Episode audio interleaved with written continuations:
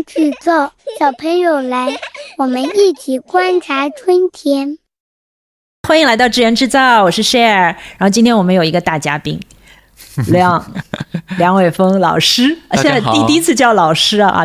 梁自己介绍自己。大家好，我是梁啊，梁伟峰，不要叫老师，就叫我梁就好了。梁应该这个行业里很多人都认识，尤其经过了那个。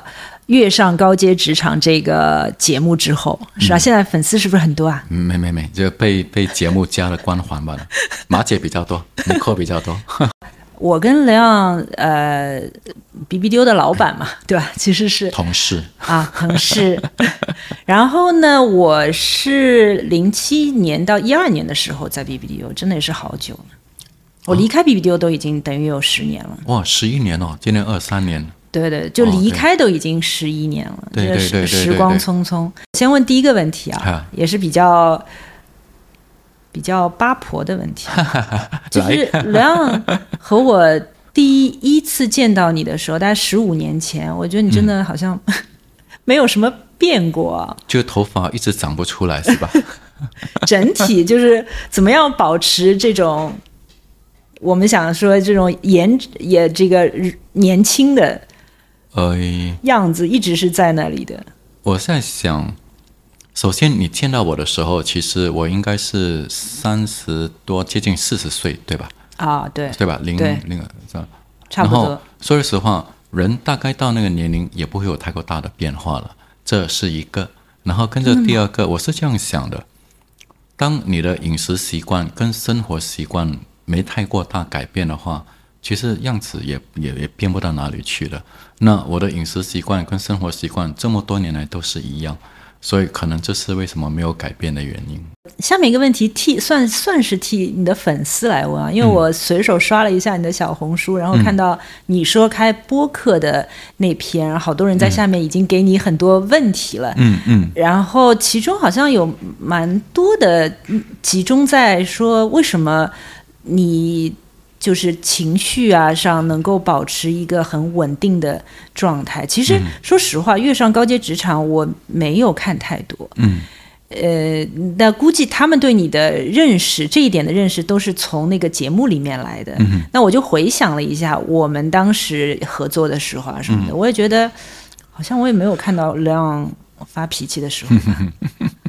其实，呃，我的确有看到蛮多朋友在呃。我的微博或是小红书问说，想知道如何啊让情绪稳定啊之类的。然后我后来看了之后，我就自己想一下，我在想，其实好像真的没有那么复杂呢。因为当你看的东西多了，当你经历的人多了，然后走过的坑也多了，你慢慢的心态就会觉得说，就像你给自己的那个笔名叫“就那一点破事”，有什么大不了的？闭一闭眼就过去了，所以也就是因为这样，我会觉得说，来，it's okay，嗯，哎，但这个的意思是说，其实你年轻的时候或者职场初期的时候是有情绪比较大的表达，应该是这样说。比如说，像我从小的时候，当然也是情绪会，因为小孩子嘛。我又不是那种靠呼吸去生活的人，怎么可能是永远这么稳？所以小孩子也是会有情绪啊，然后也是会有各种各种就不稳定啊、哭闹的。可是有几个东西就慢慢造成我今天的这个情绪，就比如说，包括我练拳，然后包括我父亲会给我看很多书，然后后来慢慢的自己去学画画，这些东西都会慢慢慢慢的让我自己沉下来，然后跟着沉下来这个基础。在跟着去工作的时候也好，或者是说在娱乐圈，不是娱乐圈，就是跟唱片圈的人打交道也好，那这样走走一下，生活总是会教你一些东西的。你当初急的时候，他就会让你吃到急的亏；当你不急的时候，他就会证明给你看，你看不急，其实它的好处是哪么样。所以，就像我刚才说的，慢慢的走啊走的，走到现在，你就会发现，嗯，真的有些东西不要急。然后给自己一点呼吸的空间。当我说给自己呼吸的空间，是包括思想上跟行动上。因为像很多人说话会很急，说话很急，其实有几个问题。第一个就是你的脑筋可能会跟不上你说话的节奏，它缺氧嘛，你没给它呼吸，所以这个时候可能语言组织能力啦，还有逻辑都不是很清楚，逻辑很不清楚，对方就会听不懂，就会误解，一误解你又更急了，所以这个时候就变成是一个滚雪球。而当我觉得说我慢慢说的时候，我一边在说，我一边在整理自己的思绪，确保我这个思绪是清楚的，而。听的人也会清楚，那听的人也就清楚的话，我可以再接下接下去去讨论。我觉得，嗯，这样其实蛮好的。这个东西其实是从念泉那边学来的。嗯，念泉是那时候我记得教练有跟我说过，他说你一定要有自己的节奏。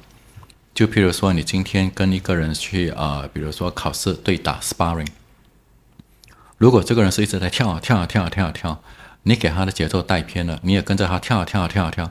这个时候你就会陷入他的节奏，这个时候容易被打倒。当他跳，你就站着；当他站着，你就跳。所以这个时候抓着自己的节奏，反而可以让自己比较不急不徐，容易去做的东西。嗯，对，这个倒是挺好。就很多时候也是给自己一个有意识的提醒，不要被别人的节奏对带着走。因为包括你看，现在很多人，如果你再仔细看。大家之所以会焦虑啦，会情绪不稳定啦，为什么？因为他在看着别人怎么活。他总总是大家会说啊，我被卷死了，我被什么什么。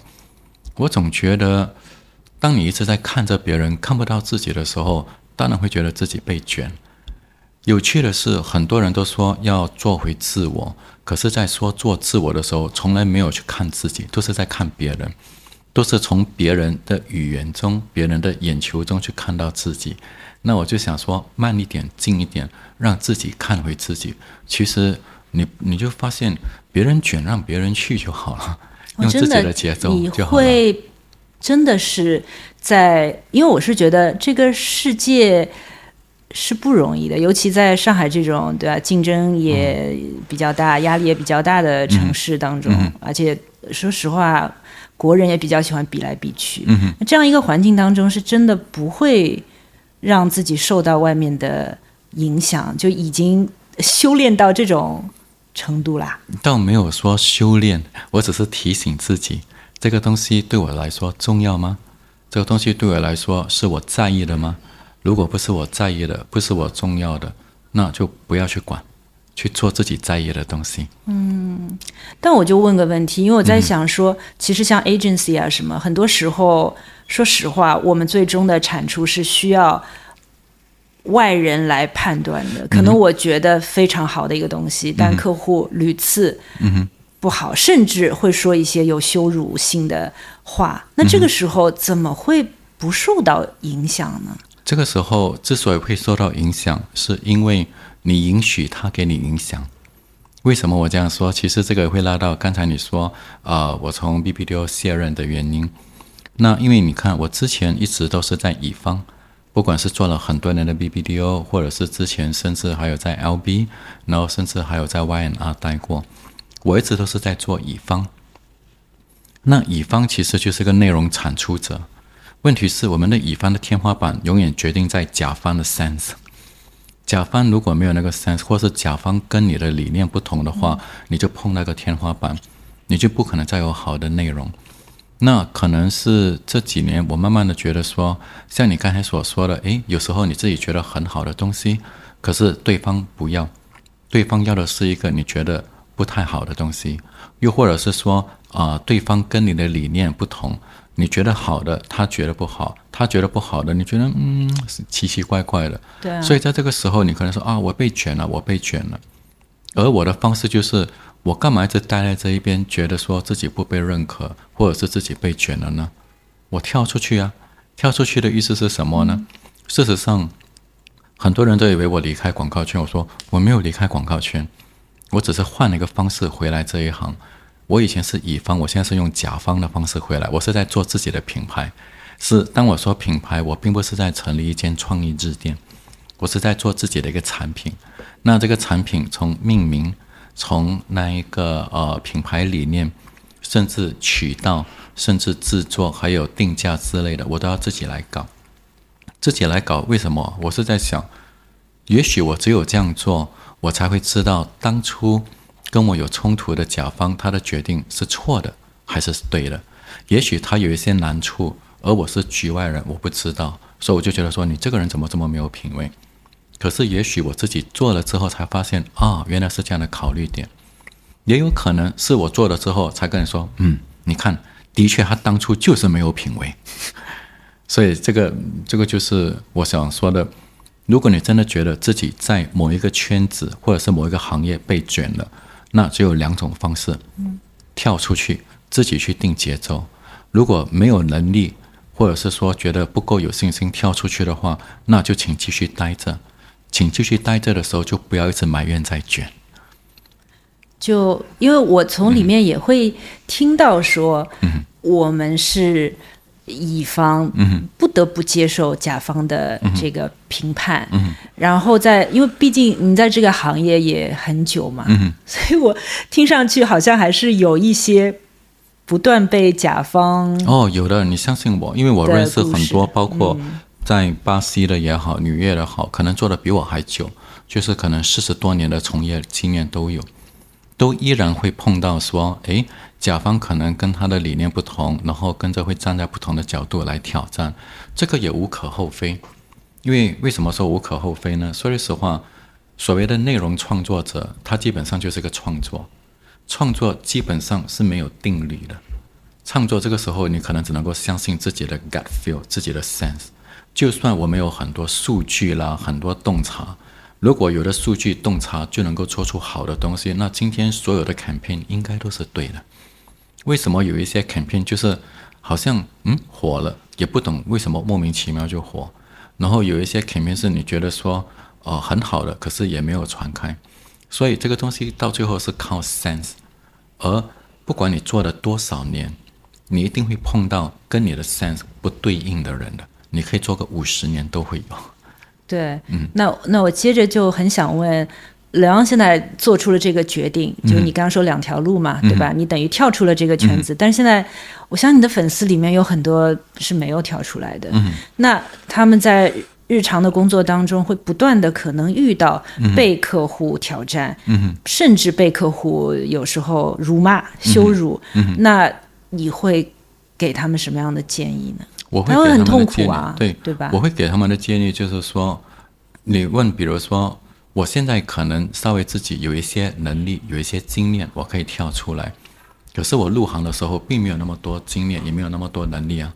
所以在入行的时候，其实我是不是也有碰到一些非常就是 有碰到过吗？很多啊，说话说话非常不客气，甚至到某个程度上来说可以接近人身攻击的客户。可是，在那个时候，我就会想说，嗯，我先从他讲的东西里面我去看。有没有我可以学到的东西？譬如说，今天他学了他讲的这个点，其实是我的确没有注意到的。那我就不要去想他用了这么难听的话。我要想说，嗯，他提醒了这个点，就是自己做一个审查局，呃，不是审查局，自己做一个 censorship，叫什么啊？也对了，审查局。对，审查局或者是电检局。嗯。把不好听的话给剪掉，把重要的话给自己收着。只有经过这样，慢慢的。从五年、十年、十五年、二十年、二十五年，慢慢的，当你收到这些不同的经验、不同的重点，从而自己强大、有能力、有经验的时候，这个时候，要不然就继续留在这一行，去跟他对酒，要不然就跳出来自己去开一个旋律。嗯，所以刚开始，我觉得说这些东西得吃下来。嗯嗯，哎，我也想问啊，就是。因为你刚刚说的，我会觉得随着你经验的不断的积累，会更懂得怎么样去面对不同的客户，甚至客户的质疑。但我有时候有一个很好奇的地方啊，我会觉得当这个你的 title 这个越来越高的时候，反而有时候我感觉它会成为一种捆绑，因为你会你会给自己很多的。这个应该是什么？也也不是压力，就是你会觉得我今天已经做到了这样的一个位置，我怎么可以被客户这样的对待？会会有这样的压力就是当你是一个小朋小朋友或者比较 junior 的时候，你去面对客户的时候，和你已经到一个很高的位置，你去面对客户，同样是提案，同样被否认，我不知道这个心态会有，这肯定会有不一样。我自己感觉啊，我不知道梁怎么想的。我是这样想的：首先，不要把自己太当回事，因为某个程度上来说，你看，在广告公司，我们有很多不同的 level，比如说什么 junior art director、junior copywriter，然后跟着就慢慢的到 art director，然后有资深、有 group head、有等等等等。我跟你说，很多时候甲方的负责人他其实不懂啊，你们谁比谁高？这倒也是。对。所以对他来说，其实你做多少年，你有什么行业经验，对他来说只是个背景，可是不重要的。他的重要是你在跟他对话的时候，能不能够跟他的频率对得上，能不能够听懂他的话，这个比较重要。某个程度上来说，我跟有一些客户在说话的时候，然后他们说啊，老梁还是你听得懂我的话，什么什么，从而比较尊敬我。说句实话。这个时候并不是因为我的我的资历、我的职务还是我的 title，，不是，所以我真的听到他后面的话，嗯，然后他就觉得啊，还是你懂我。其实我心目中的潜台词是，我什么懂你，你都不懂你自己，你不懂得表达，只是因为我见过太过多，我大概从你的一两句话里面抓到你后面的意思，嗯。嗯，所以你觉得 title 这个东西在我们这个行业跟客户卖？提案的时候会有一定的价值和作用啊。只有在你 提报价的时候，提报价的时候，就是当你今天比如说迎到一个新客户了，你看他说啊，我们会搭配这样的团队给你，你看这个团队里面有什么什么官，有什么什么长，有什么什么之类的啊，然后我只算你这个钱。只有那个时候，客户说，嗯，我付的这个钱，你给我什么 level 的人？只有那一刻，我觉得是重要的。接下去日常的对话中，其实职务或者是官衔对他们来说不重要的。聪明的客户，聪明的客户，他其实是不管你的官衔的，他只管你说话的内容。嗯，但是我在想，那比如说你带领一个创意团队去提一个案子，嗯。你会给自己和这个创意团队里面其他人有设定一些角色吗？就是啊而不是说可能你说的这个内容方向和比如说具体做这个的人是一样的，就你们之间其实是会分配一些不同的角色，因为你毕竟其实你还是高高高高在上的一个角角色，你不可能像一个 art director 这样去讲这些东西。我不知道就会有这种角色设定吗？好像没有那么复杂了，是因为。呃，我总觉得说，其实今天如果我带一个团队，然后不管是开会也好，还是是内部讨论也好，我其实不管他是资深还是之前，我会先看这个人有什么长处跟什么短处，然后尽量避开他的短处，利用他的长处。然后至于说这个人他是做了五年，还是做了七年，还是做了十年，不重要，重点是他的长处是什么。我随便举一个例子。当我今天如果做一个内部呃讨论，我可能有三个人，一个是刚刚入职的实习生，经验可能肯定没有，OK，然后跟着另外一个是比如说可能做了两三年的，好像懂一点经验，可是又还不是很确定，然后跟着有个做了十年的，所以可能经验啊什么各方面都有的了。所以在这个时候，如果我做一个案子的话，我就会看他们三个人的强项是什么，弱项是什么，避开。我举个例子来说，实习生他的弱项肯定是经验不够，所以可能很多实际啊，很多术语啦，很多那些模块方式，他可能不知道怎么样用。可是他有一个强处，就是他是真正的消费者。他并不会说哦，因为你这个 insight 很好，所以我就会喜欢这个 idea。不会，所以这个时候我反而会说，我们每次谈那个东西之后，我会转过来说，这个东西你觉得怎么样？然后他可能会说，哦，要用一些很深度的各种模块术语来说，他觉得怎么样？不不不，我只想问这个东西，如果你现在电视上看到，或你在 LCD 看到，或你在微信公众号或是在直播看到，跟我说你的第一感觉，因为他的强项就是他的所有的认知都还没有给我们这个行业给磨平，所以说你就以消费者来说，因为我就是要卖给你，你跟我说你喜欢还是不喜欢，然后跟着你也不需要跟我说为什么不喜欢或是为什么喜欢，如果可以说当然最好，如果不可以说 it's ok，就跟我说你喜欢还是不喜欢。所以在那个时候，我反而把它当成是一个，你知道以前我看过那些古装戏，你要知道这个东西有没有毒，你会拿一根银针来试。对我来说，它就是那一根银针。为什么呢？我们有时候做久了之后，会慢慢的给一些所谓的模模块啦，给一些术语啦，给一些方法论给蒙蔽了，觉得你看我所有的 box 都定了啊，insight 是对的，这个是对的，这个东西肯定是好的。可是有时候不是这样的，这东西不好，不打动人就是不打动人。所以实习生反而可以来说，跟我说你看的第一感觉是什么？这是用他的一个方式。然后跟着来到，譬如说中间的那一个做了两三年的，做了两三年的时候，这个时候我会怎么样用它呢？因为做两三年的时候，他以前是最低的，对吧？他现在有一个更低的实习生，这个时候呢，我就会说，来把你懂的东西。交给这个实习生，为什么我想用这样的一个方式呢？你要知道这个人他是不是真的有没有学到他在日常工作中所学到的东西的话，你看他有没有办法把这个东西交出去。只有当一个人把他懂的东西可以教会给另外一个人，他才真的算懂了这个东西。所以在这个时候呢，我就会让这一些所谓的呃年轻一点的两三年工作经验的。让他去教那个实习生，而且说句实话，要真正听到实习生的声音，其实我或者是那个十年的工作伙伴听不到，因为隔太远，他会觉得跟老板、跟领导在说话。可是这个两三年的，可能搞不好他们还从一个大学的，又或者是说甚至住过同一个宿舍，距离比较近的话，让他去跟他说话，然后跟着那个十年的，同样的，就看他的强项跟弱项。譬如说，有一些人是很会想，可是执行起来不太好的；又或者是说，有一些人是很会讲，也会对不起，很会想，也很会做，可是呢，提案不太好。那这个时候，我有时候反而会说，诶，因为我曾经做过个提案，我真的就让一个实习生去提，而我跟客户说的是，我们这个饮料到最后是要卖给年轻人，就是他这个年龄的。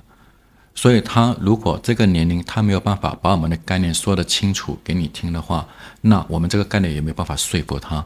所以今天我用这个实习生来跟你们提案，那个客户买单的。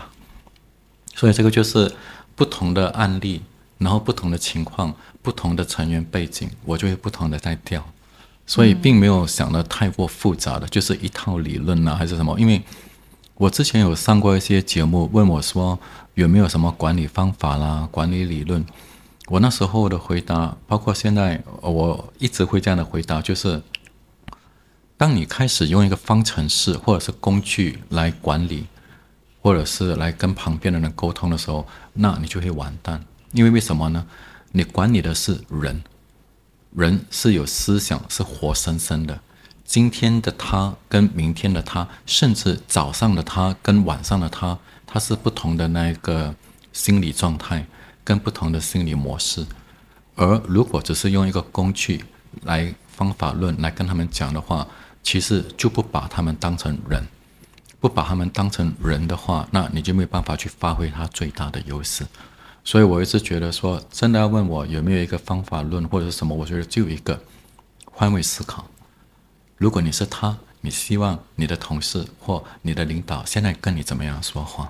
就这么简单，没有了。所以你会跟创意团队，包括实习生在内，一起去 brainstorming 讨论一些案子。会的，而且不止创意，包括策略部的也好，包括客服部的也好。因为我总觉得，一个广告公司其实最大的资产是人，不是什么方法论啊，什么不是，是人。所以当人跟人之间是没办法沟通的话，我们在沟通行业内部的沟通不好，我们怎么可能跟外部沟通？嗯，当我说的外部可以是品牌方，可以是消费者，所以我们内部一定要先把话说清楚，一定先要有沟通的那个初心。嗯，我想到一个问题是，曾经有一个客户朋友说：“哎，如果你下次可以采访一些创意 leader 的话，能不能帮我问问看他们，他们是怎么判断，就是内部 review 的时候，一个 idea 到底是好还是不好？”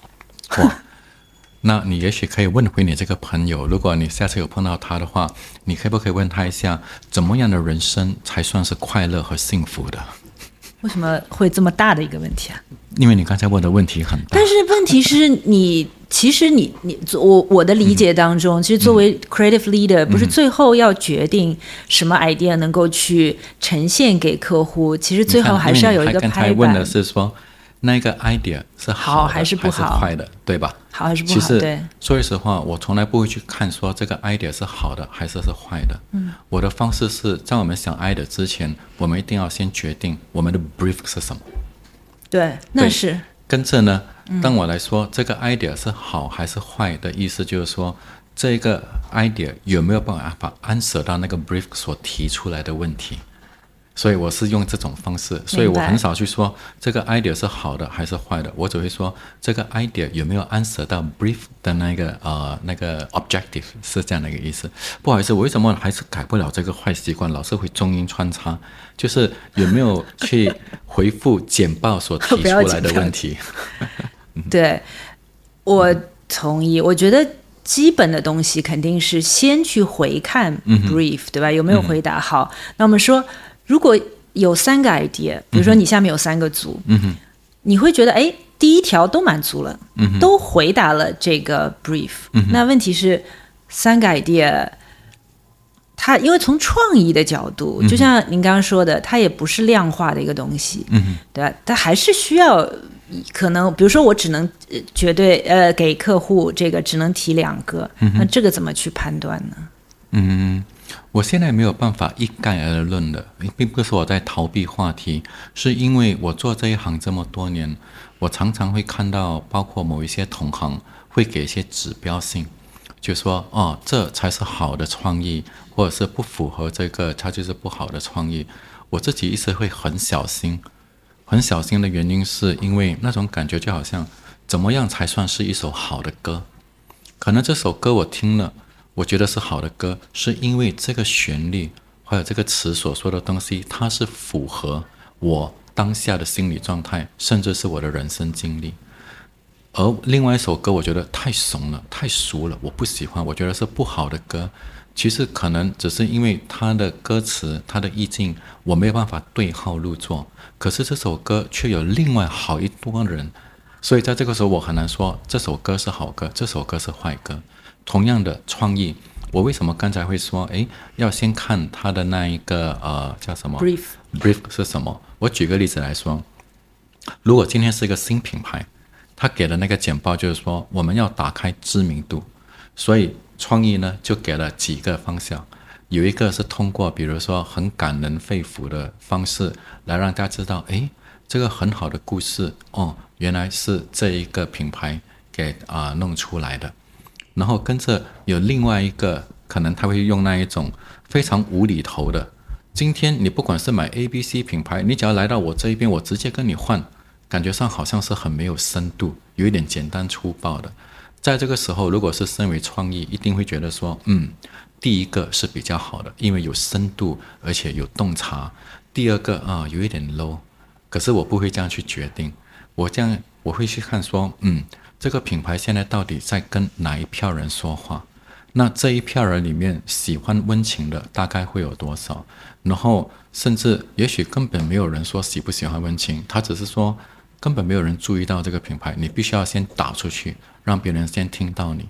在这种程度之下，我可能会选第二个，也说不定。为什么呢？我自己看过很多广告，都是有感人肺腑的故事。可是说完之后，我说什么 logo？什么品牌？大家会好像就那一个品牌啦，什么？那对我来说，这个是一个不好的创意，因为他记不住品牌方。就像你懂汽车广告，我一直在吐槽汽车广告。这这一两年稍微好一点，可是，在之前哈，好像汽车广告，我甚至跟很多制作公司说过，我说你们其实可以做个素材的。只要有公路上，然后见过水花急转弯，然后跟着在沙漠上转几圈，稍微烟雾迷蒙，然后最好一个瀑布，然后跟着出个 logo，什么汽车都可以的。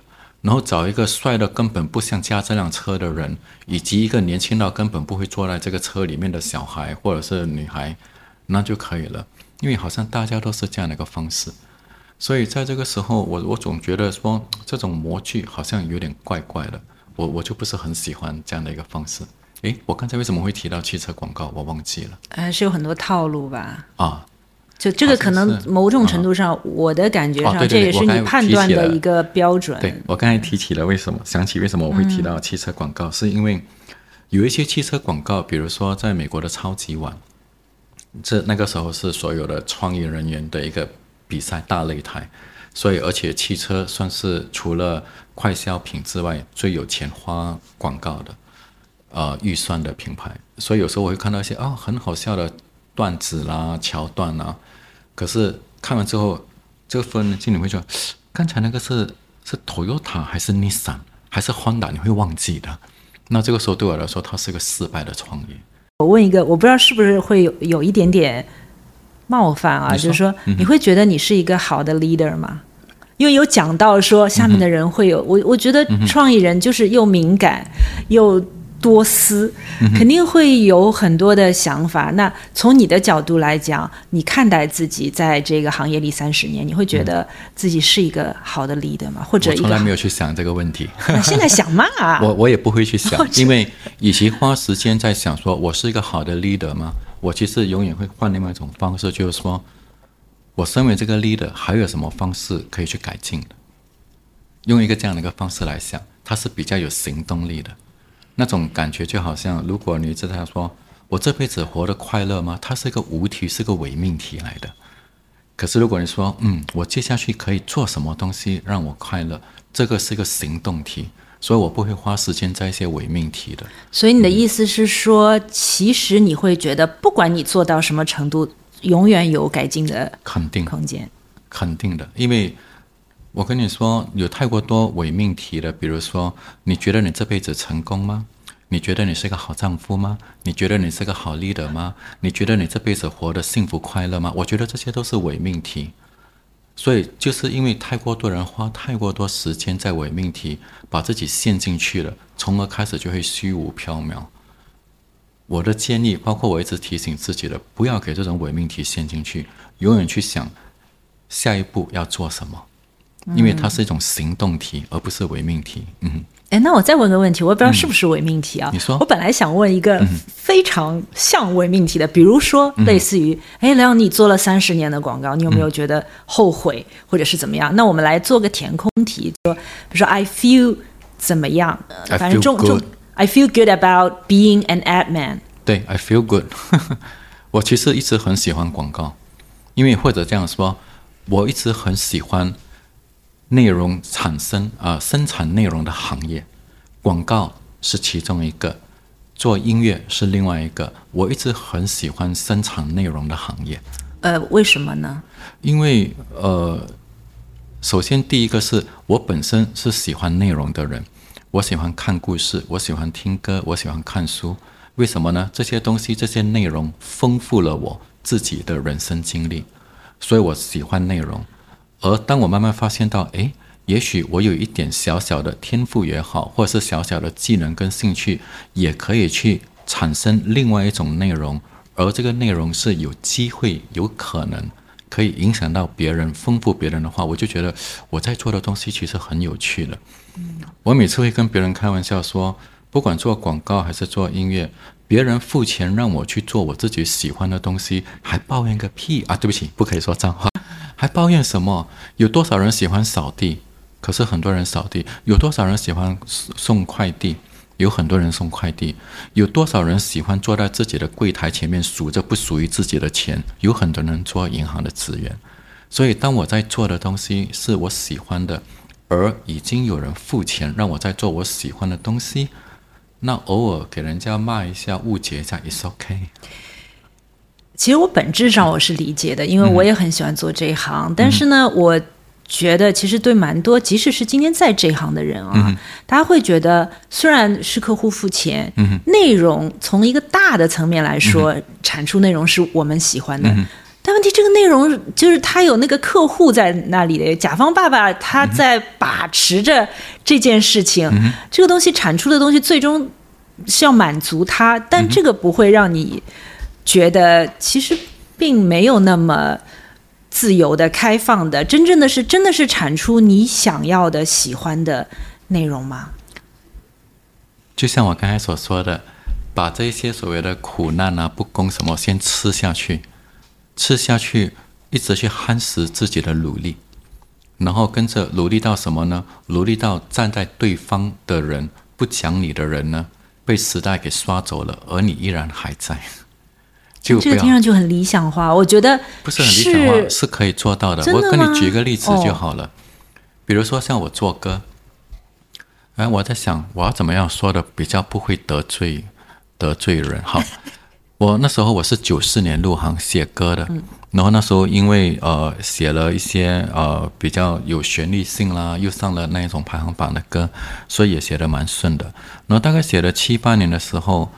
七八年之后呢，那个时候的华语乐坛就忽然间来了一些很很奇怪的所谓的呃叫什么呢？洗脑歌，就是有很多可我们那个时候我们叫怪兽歌啊。所谓的怪兽歌的意思就是说，一切东西都要以洗脑为主，比如说有怪兽有怪兽哒哒哒哒怪兽，又或者是红豆大红豆叉叉叉叉叉这样的歌。然后那个时候，几乎所有歌曲的那些笔稿要的都是类似这样的洗脑歌，而这个也是一种内容，对吗？可是这个内容不是我喜欢的，对吗？那我就不写了，我就继续只是依然在写的自己喜欢的那个旋律。然后凡是这样的歌，我们就不写，而且不只是我，那时候有好一票，嗯，这种写旋律人都不写这种歌。这个时候呢，就反而让另外一种喜欢写这种歌的人就开始投进去了。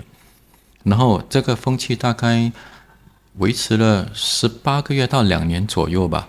当市面上都是这种奇奇怪怪的，有那种哈什么歌的时候，比如萨瓦迪卡卡卡这样的歌的时候，就大家会开始怀念有没有好一点的旋律。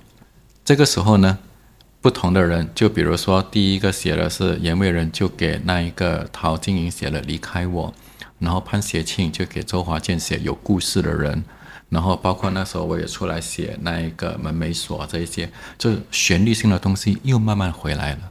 所以回答到您刚才所说的，我们其实都是在做内容产出的人，而这是我们喜欢的。而所谓的内容产出，每一个行业都有一个要为这个内容买单的人。而当这个买单的人，譬如说在广告业就是品牌方，在音乐界就是所谓的唱片公司的制作人。当他们的 sense，他们要的内容不是你喜欢的东西的时候，你就换一个品牌方，换一个制作公司。如果所有品牌方都是这样，所有的制作公司都是这样的话，也是 OK，你继续耗着，耗到这些人不在，然后你就可以继续再来了。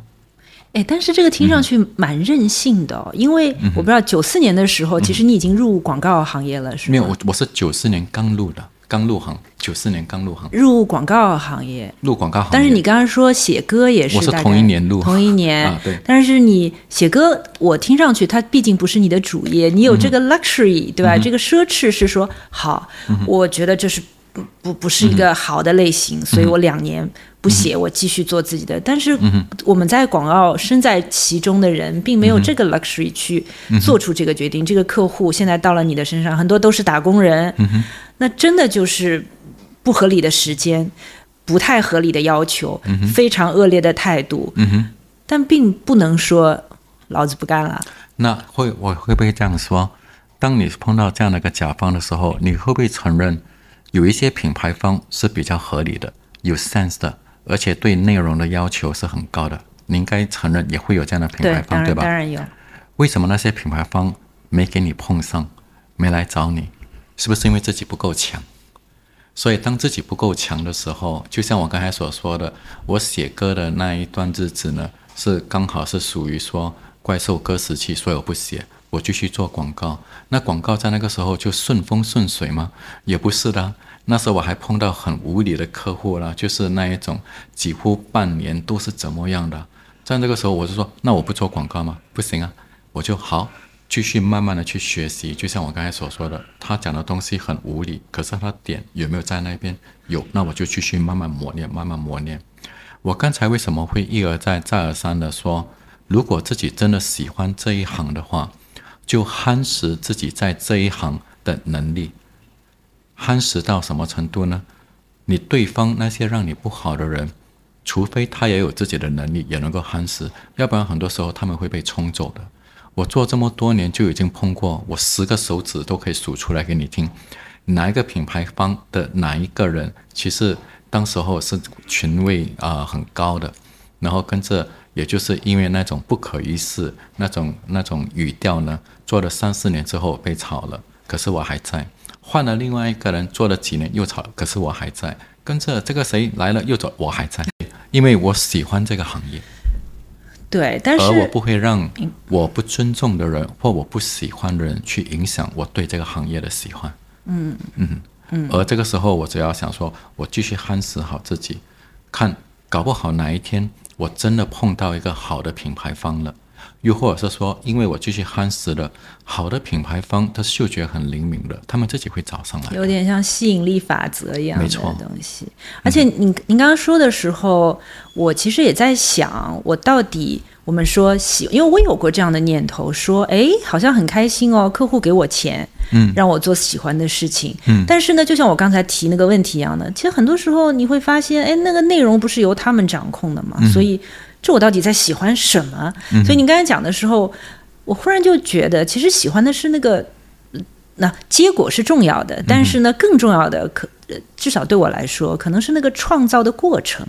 就那个过程创造本身是有很大的快感和愉悦的。那结果如果能够被接受是好的，那个是一个锦上添花的事情。但如果没有，我至少享受了这个。过程，我我我刚刚只是觉得我自己是这样想的，嗯哼，对的。然后跟着，我知道其实很多创作者，不管是创意还是做音乐的人，其实都有一个 都有一个这样的秘密，就是我今天为 A 品牌想的东西，或我今天为 A A 歌手写的东西没被接受了，我再放在抽屉里，不懂什么时候拿出来稍微换一下内容。改个音，换了下调性，突然间就变成 B 品牌的爆火作品，或者是 B 歌手的成名曲啊。对，嗯，可能这样听起来有点理想化。只要你的东西够好，总有会喜欢它的人。重点是这个所谓够好的东西，到底是自嗨，还是它真的够好？对我刚刚也想说，这个就有点想说，你是那个 gatekeeper，你是自己的 gatekeeper，你怎么去？自己让自己相信这个东西真的是够好的，因为很多时候我觉得现在这个社会很多人就是 result driven 结果导向的，所以呢，结果是你没有很多人认可你，对吧？你没有一个什么东西卖到大钱，就自己有时候会怀疑自己。嗯哼，嗯，我没办法回答这个问题了，因为我得说。我并不是一个思想非常有深度的人，就是我们都不是思想有深度。我我是有时候我为什么，比如说有时候我看一些朋友的留言问我的问题，或是有时候我跟那些朋友聊天，好像不懂为什么聊啊聊的就忽然间会去到人生哲理啊大道理的东西。那有时候我会忽然间打住我说想太多了，想太多了，然后简单一点，因为简单一点，你可以说可能是有点钝感。可是我觉得它会让你活得比较自在一点点。比如说，你看，像你刚才所说的，我们享受的是过程，我绝对认同的。只要是做内容创作者，他的过程肯定是一个最享受的部分。而当这个过程到最后卖出去了，那是锦上添花。像你刚才所说的，如果没有卖出去，是不是就要自哀哀什么自自嗨悲啊悲天怜人呐？觉得什么？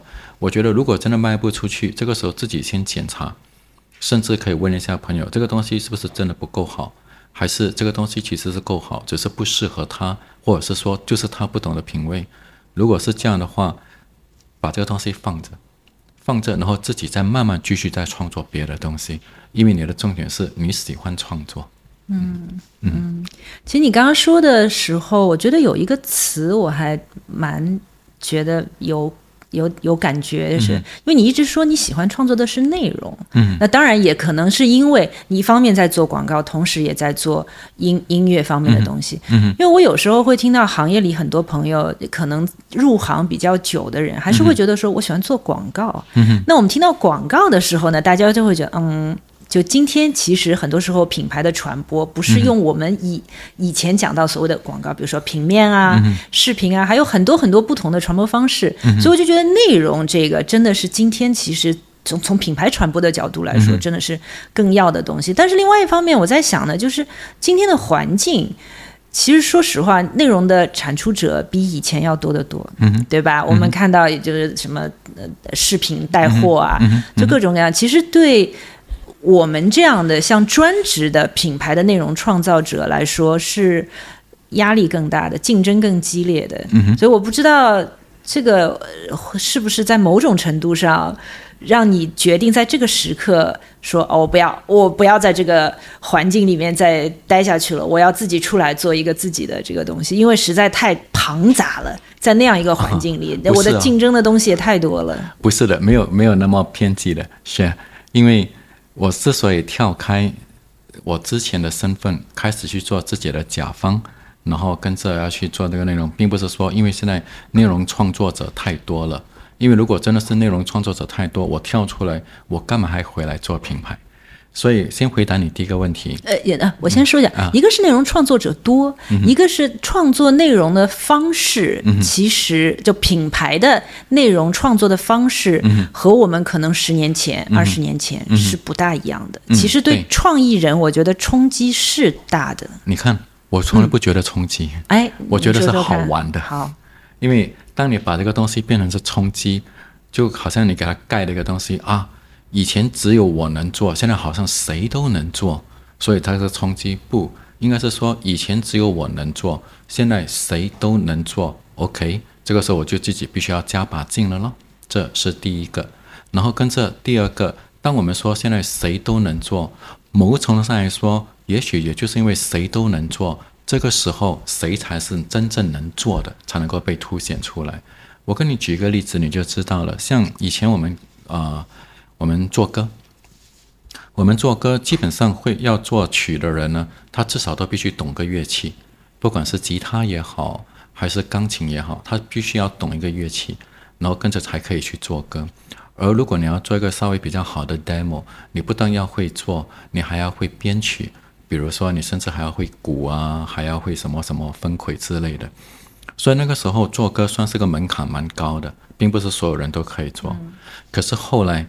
当各种录音软件，什么 Cubase 啊，什么 GarageBand 啊，全部都来，甚至呢，还有说你不用会弹吉他，你只要哼那个东西，电脑直接跟你配个吉他。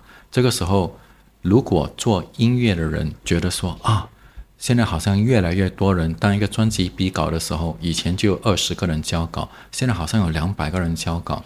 这个时候啊，我会碰到挑战了，冲击了，没有啊？说句实话。音乐软件越来越先进，越来越多。为什么垃圾歌越来越多？因为谁都觉得他可以去做歌，并不是的。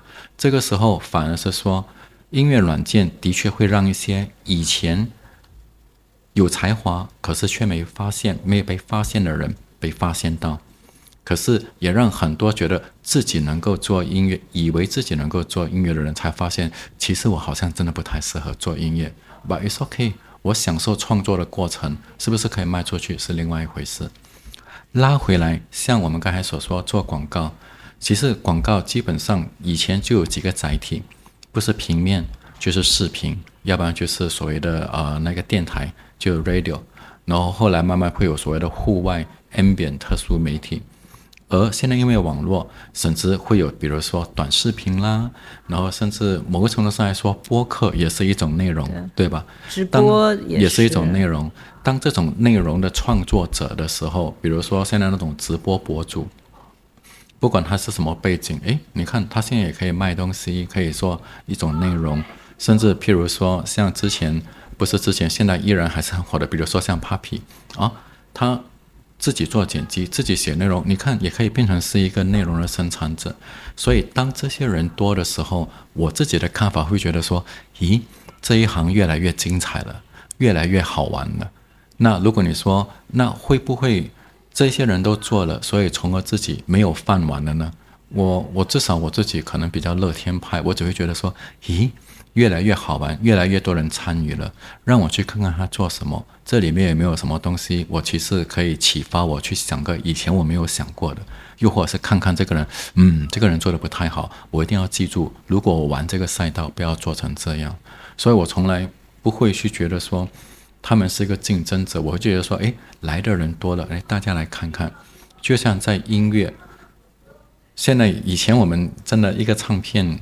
比稿的时候，一个专辑可能你了不起，收到三十首歌，或者是说一百首歌已经是很多了。现在不管你是一个不出名的歌手的专辑比稿，你可能都有两百首歌，因为教的人多了。所以在这个时候，与其说竞争者多了，我会想说，诶，以前如果要选一个歌手的专辑的歌，其实没有怎么选。现在虽然说可能水准并不是很高。可是至少数量多啊，数量多，找找看，找找看。以前我只能够从二三十首里面去选一首，我现在可以从两百甚至三百首里面去选一首，甚至选两首，那几率是不是高一点？同样的，来到刚才你说内容创作的方式，内容创作者多了，对吗？那这些我们可以慢慢去看，慢慢去看，看到后来，可能搞不好有些人会变成你的合作伙伴，有些人其实可以是变成你的同事。还是你的合作方，他不一定是你的竞争对手啊。嗯，对，但是我会觉得那个比较听上去就是从你个人的角度，因为你强大的个人，对吧？你相信自己，这个能够面对所有这些，不管是把它化成朋友还是伙伴。但是我们看，呃，我们说现实，从广告公司的角度，其实广告公司这两年，我觉得还是。呃，我觉得是在走下坡路的。就从客户的角度，他也会觉得说，比如说直播带货，他就可以直接和销售相关啊。你你做所谓的品牌，花了很多钱，结果都是看不清楚的。那从这个行业，广告公司这个行业的角度，其实还是真的是受到很多外在的新的这个媒体内容创作者的冲击。那从公司的角度。我们这个行业怎么去面对呢？我真的觉得，其实真的是一直在往下走。虽然现在其实跟我个人没什么相关，但我是觉得啊，也就那么二十年的功夫。曾你九几年的时候，像 Four A 进到这里，那个时候我觉得很多时候还是有点客户是有点仰视的。然后就这么二十年，因为这种新媒体，对吧？因为整个我呃。经经济的蓬勃吧，也有关系，有更多的品牌出来了。嗯哼。但这个，我觉得这个行业好像走到了一个，我我我我假设是低谷，我不知道梁同意不同意啊？那这这怎么破呢？这件事儿？嗯，我稍微考虑一下哈，因为我不太确定，我想顺着这个话题聊下去。嗯。的原因是，不只是广告界，我跟你说，其实各行各业。不管你今天是，比如说银行会说我们在收的各种呃，比如说什么呃网络平台支付平台的那个挑战，又或者是说音乐会说哦，现在连歌手都不用了，有 AI 歌手了，然后跟着各行各业，只要你是悲观的话，你一定会看到它在走下坡；只要你会乐观的话，你一定会从危机中看到生机。那种感觉就好像，当所有人都说电视节目已死，Netflix 起来了；当所有人都说，呃，有了这些电影院会什么，阿巴塔起来了。所以我为什么刚才会说我不是很确定，我想继续聊这个话题的原因是，首先，你可能会说我是一个无可救药的乐天派。你刚才所说的广告行业是不是在走着没落？我觉得，如果从某个角度来看，好像是的。可是那只是因为站在一个广告公司的求存与否来看，它是不是没落。可是如果今天我们转另外一种方式来看，就是说，现在是不是依然需要内容？是的。现在内容的渠道跟花样是不是多的？是的。哎，这个时候反而说，那如果现在依然需要内容，我还有什么别的方式可以做？那种感觉就好像唱片公司是在走没落的。因为如果当你把自己定位成唱片公司，谁还在买唱片？可是如果你是把他自己当成是我不是唱片公司，我其实是音乐内容公司。那音乐内容的话，包括音乐的综艺节目，包括演唱会，包括 MP3，这些其实都是音乐的内容。可是如果有人说我的唱片卖不动，那是因为你只想卖唱片。周杰伦上一首歌让他赚了好几千万的，其实唱片没有出，只是单声下铃，铃声就下载了。所以我总觉得说，不管什么情况，我一定会从另外一边来看，因为这个不是大家每次说的，这杯水你会看到它只剩半杯，还是说我还有半杯？某个程度上来说吧，你现在看向窗外，现在这个呢，如果你问大家一般会怎么样，大家一定会说，哎呀，阴蒙蒙的。可是我看的时候，我觉得很漂亮。为什么呢？就是现在有点阴蒙蒙，又有点下着雨。你看那个对面的霓虹灯，还有那一个叫什么交通灯，他们打出来的折射，我觉得如果拍一个照片，这个不就很好看了吗？你好文艺哦！因为我一直要提醒自己，包括我很跟很多人说的，快乐不是一个情绪，快乐是一个决定。一个行业也好，一个什么东西都好，它一定都有对立两面的。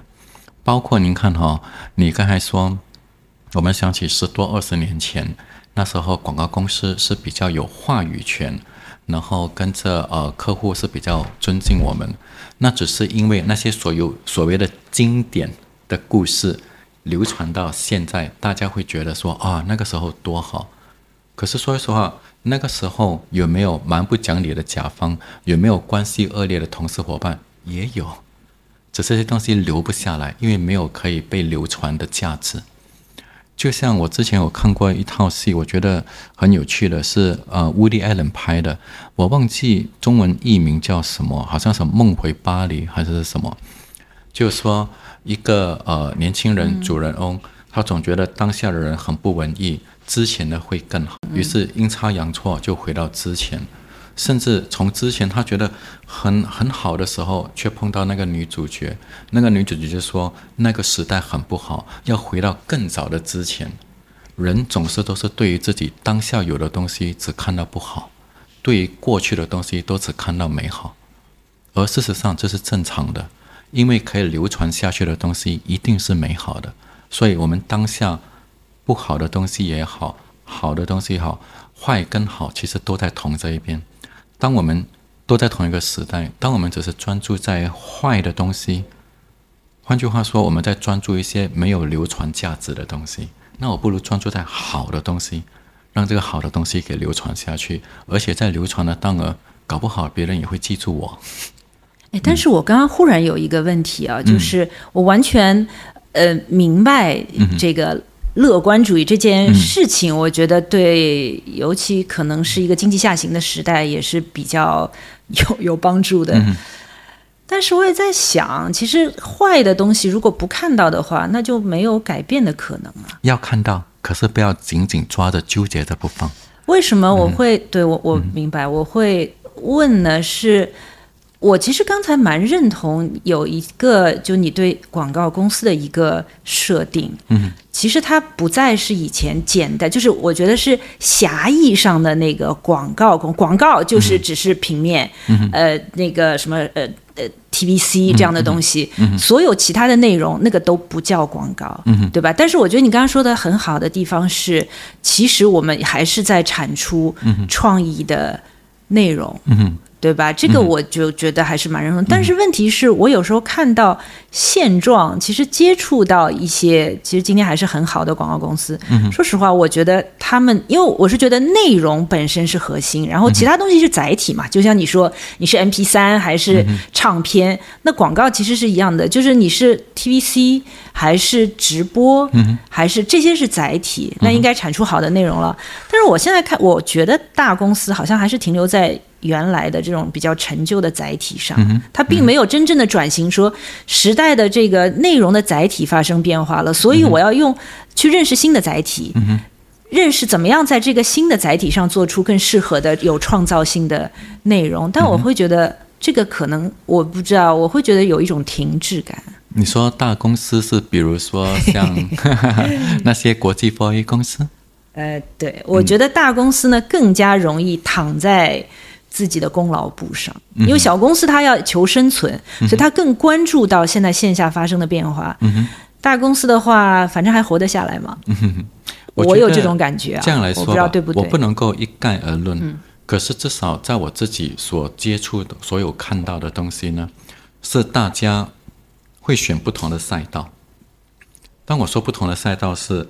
可能现在大家会看到很多所谓的创业日店，他们出的东西，比如说一条影片、一个作品，哇，一直不断的出，一直不断的出，然后跟着，而且质量也不错，对吧？然后大公司好像就哎没有那种太过亮眼的作品，或者是说出的频率也没有那么快，对吗？那在这一边，其实至少在我自己看到，是因为某个程度上来说，跟品牌方的那一个呃和。agency 合作的习惯有关。当品牌方今天只是要做一个六幺八的打折活动，或今天只是要做一个春节的广告，还是什么时候，他们可能呢会去找小公司。为什么呢？找小公司的时候，他直接对标的就是这一群人，甚至就是那一个所谓的这一间公司的创始人。他就说：“哎，我要好的东西，你帮我做个好的东西，然后尽快叭叭叭就这样出去。”然后去到大公司的时候呢？某个程度上来说，他们知道，如果是要做一条影片或者是做一个活动，你找小的创意之店跟大的那个公司，可能在性价比上会不同。可能同样的是一个两百万的，你可以让这整个小公司的人都跟你睡下去。可是两百万，你可能交给一个国际 f o A，他可能就会派其中一个小组，所以客户的心态可能会有一点点改变。好，那我们如果用大公司，我们做一些别的东西。我现在刚才所说的，我接触到的，或者是我看到的，有一些稍微比较大的那一些 Four A 的集团，他们其实现在在做的更多呢，不一定是广告作品了，更多是那个企业内部的一个东西。当我说它的内部，很可能有一点点接近咨询公司，可是又不是，因为咨询公司很多时候是，比如说一个整个品牌、一整个产品的立足点之类的。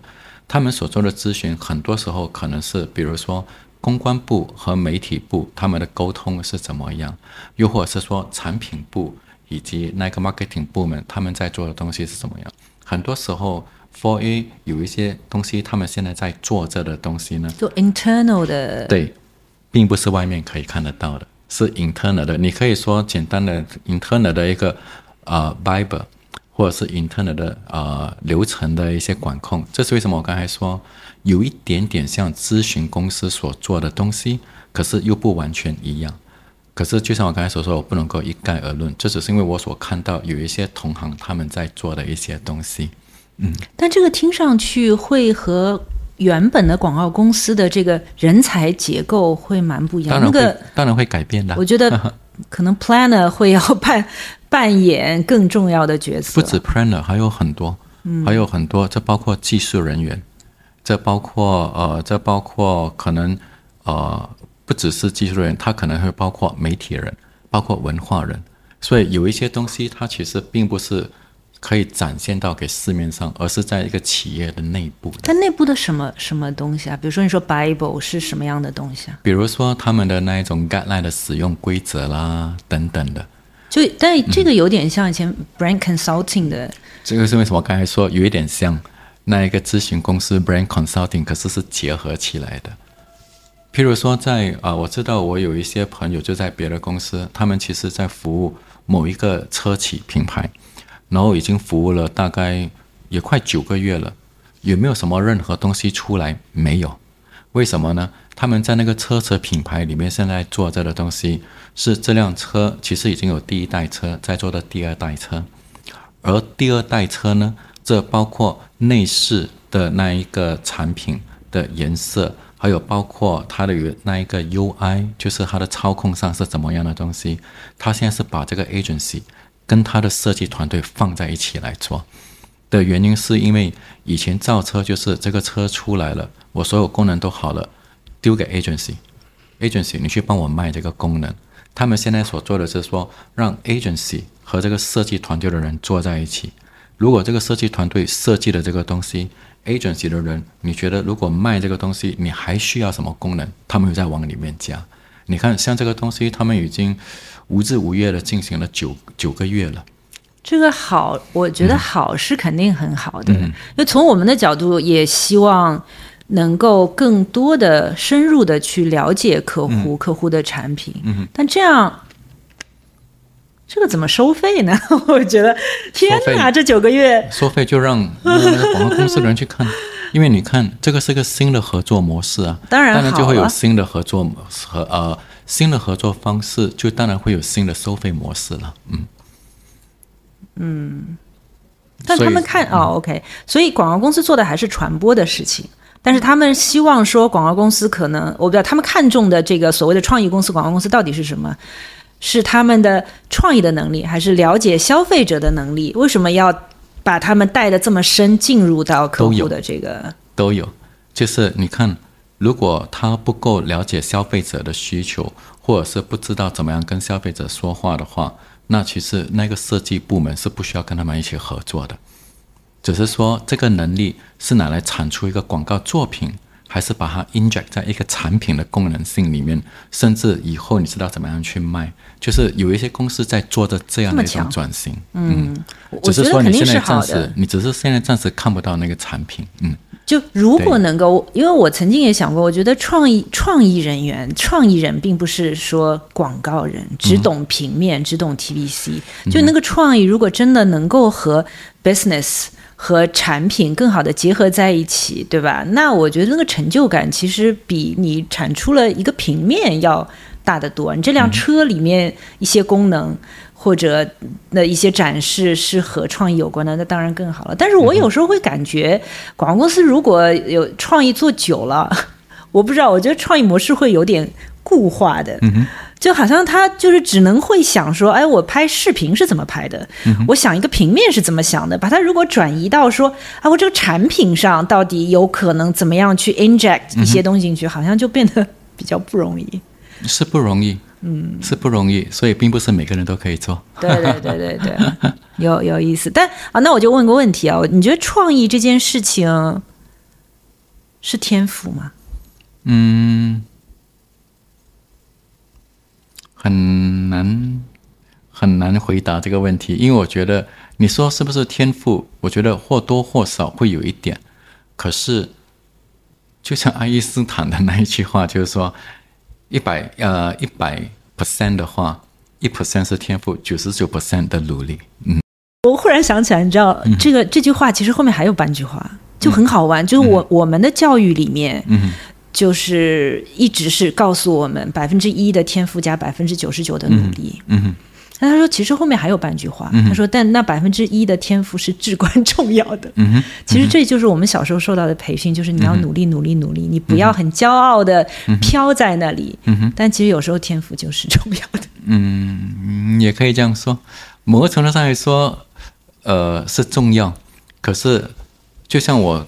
做了这么多年，我看过有一些很有天赋的人，可是就是因为后面的不努力，后来就不了了之。嗯，真的太多了。嗯，而我也看到很多其实没有什么天赋，或者是天赋就一点点，可是他的努力、努力、努力，到最后你会觉得说他也是一个咖位。嗯嗯，那你觉得创意会随着年龄的增长慢慢流失吗？因为大家还是会觉得。好像我我记得我没进广告公司之前，人家就会说：“哎呀，你这个如果是做创意的话，做到大概几岁的时候就，呃，就差不多了。他是有那个职业年龄限制在那边的。”嗯，那个年龄大概是几岁呢？不知道，这个其实没有具体，不像互联网什么三十五岁，他没有这样一个东西在那边。嗯，对。你知道乔布斯在哪一年发明 iPhone 的吗？几岁？三十几吗？三十几吗？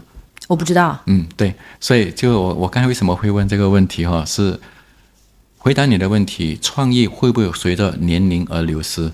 会，也不会，因为其实真的是以个人而异的。嗯，如果你真的问我的话，比如说创意，会不会我看到有一些年轻人就很有创意，老年人就没有创意？没有，我有看过一些老年人非常有创意。我也看过一些年轻人，其实我觉得说，比如说有时候我做一些广告的比赛，所谓的节庆，所谓的 young creative 的，我一看那东西，我说你的创意怎么那么老气啊？所以这个跟有道理的，跟年龄没有关系的，跟个人比较有关系。嗯，那你觉得你现在的创意的这个什么热情和能力，和你刚入行的时候？可以去比较吗？又出了一个像伪问题一样的东西，是吧？日期没有变，至于说能力有没有变，这个由不得我来说，由别人来说吧。嗯，那种感觉就好像，比如说，呃，不管是做一个作品也好，管这个作品是一个广告作品或者是一个音乐作品，这个东西有没有跟以前一样好，或者甚至比以前更好，这个我说不准，这个别人来说呗。而我主要管什么呢？哎，但是别人，但别人就留给市场去评判嘛，就是很结果导向的。哦。不是哦，但说不定如果这个市场留给市场去评判，并不是结果导向，是丢给时间去印证。嗯，就也也有是今天觉得不好，然后若干年后会。周星驰的大话西游不就这样？王家卫的东邪西吸毒不就这样吗？我觉得音乐上可能 OK，但广告真的没有就没有了。这个东西我觉得就是很时间性的东西，它毕竟不是一个艺术作品，会不断的被捞回来的。我觉得就是就是没有了。嗯，所以有时候我我就索性就问下面一个，不要太为难 老师这种奇奇怪怪的问题，是吧？那我们来说下一个阶段，其实还是会两件事情都做吗？对你刚刚有说到，一个是音乐，一个是自哦，所以自己的品牌是和音乐相关的吗？哇，这个可以透露吗？现在大概会是一个什么样的东西？但应该是讲说，这个产品跟音乐其实相关性是非常强，可是并不是耳机，也不是音箱，不是这些，是另外一个。现在我觉得暂时先呃。先让我再稍微卖个关子，因为我它是一个具体的东西，还是比如说做一个音乐厂牌，也不是，是一个具体的一个产品，你可以买的东西。哦，而且是跟音乐很相关的，嗯，哎呦，好期待啊！对的，而且当我真的公布了，而且 launch 的时候，可能你会觉得啊，这两个东西你都知道，只是你没想过这两个东西可以结合。啊，所以这个还是一个市面上现在没有的一个创新性的产品啊，应该是这样说，市面上有人尝试过。可是他们的尝试都只是试水，哦，对，而我是想说不，我想说这个东西是可以做下去的，因为我真的觉得所有的创新哈，其实都是把两个已经熟悉却不相干的东西拉在一起罢了。嗯。现在会有团队帮你吗？有啊，有团队，我有在做着自己的一些团队，很棒很棒。包括就产品设计啊这些东西，其实你都会参与在。就是我自己在做，就是你自己在做。包括内容的文案，包括画面、产品设计，还有包装设计啊什么等等，就是我自己在带的团队一直在做着。哦，这个有时间表吗？大概我们什么时候会？其实说句实话，我原本是希望是在十月中左右就要上市，对。可是现在因为一些注册商标的东西啦什么的，很可能要到十一月。哦，那也还是很快哎。对，总之是我想在今年内，嗯。那如果出来之后会自己去 直播带货吗？嗯，我有考虑过，可是应该是这样说，我这个东西我已经知道我要打的是哪一个核心团队，我想做垂直类的，而这个核心团队我会选择一些比较呃精准的一个渠道。我不会是全部都铺，然后在这个渠道里面是不是有直播？有，可是这个渠道里面的直播跟一般的直播又可以做不同的东西，所以我现在是在跟团队们在考虑着，哎，我们怎么样推，在哪里推，以及我们什么东西要推，什么东西不推，嗯。所以我能猜测一下，这个针对的人群是爱音乐的人。是的，嗯。哦，好期待是现在变成有一个。谜语在那边，然后就变得哎，很好奇，到底是个什么 什么东西？是一个爱音乐的人，而不是音乐人，因为音乐人可能不少，爱音乐的人更多。嗯，很少，你会很少碰到不爱音乐的人的。所以酝酿这个产品用花了多久时间？我从三月到现在吧。啊，也不长哦，就想到了一个这样的 idea。呃，可以这样说。哇啊，因为很清楚自己想做什么，不想做什么，这个时候就容易去想。因为当我什么都想，哎，要不去做衣服吗？啊，要不去做乐器吗？要不去做这个吗？当你想太多的时候，反而就就乱掉了。而我很清楚，首先我如果出来，我想做什么，以及我为什么出来，然后跟着我的强项是什么。我的旁边的人群有什么人，其实是我能够合作的。我就把这些东西都给想清楚之后，啪，就很快就想到，那我要做这一个。嗯，那你现在的时间和当时在广告公司比，其实哪一个相对来说更忙啊？好像应该这样说，几乎是一样，没并没有说松下来。为什么呢？我现在除了在做这个产品，与此同时，因为我签了一家新的唱片公司，那。之前那一家唱片公司是比较专注在打造歌手，而并不是在推词曲人的。我签了签了一家新的唱片公司，它是比较专注于在推词曲人。还有这样的？我因为我音乐圈不大懂，还有比较专注推词曲人。对的。为什么会有这样的一个想法？因为操作属性不同。因为有一些唱片公司是专注于打造一个歌手，然后这个歌手火了，那这个公司就可以赚钱。对。有一些呢，是他不打算打造歌手。他是把很多词曲作者给签下来，专门去给不同的歌手配搭不同的词曲老师，而他们营业的方式是从版权，所以会有不同的。然后跟着我现在签的这个是专门带推词曲老师的，所以以前比如说，因为以前在做广告的时候，虽然也写歌，可是可能时间并没有那么多，了不起一个月写一首，然后已经已经算是比较多了，因为一方面。那一间唱片公司，它是专注在做自己的歌手，而并不是去进行别的歌手的比稿，所以可能一个月只收到一个比稿的一个一个 brief。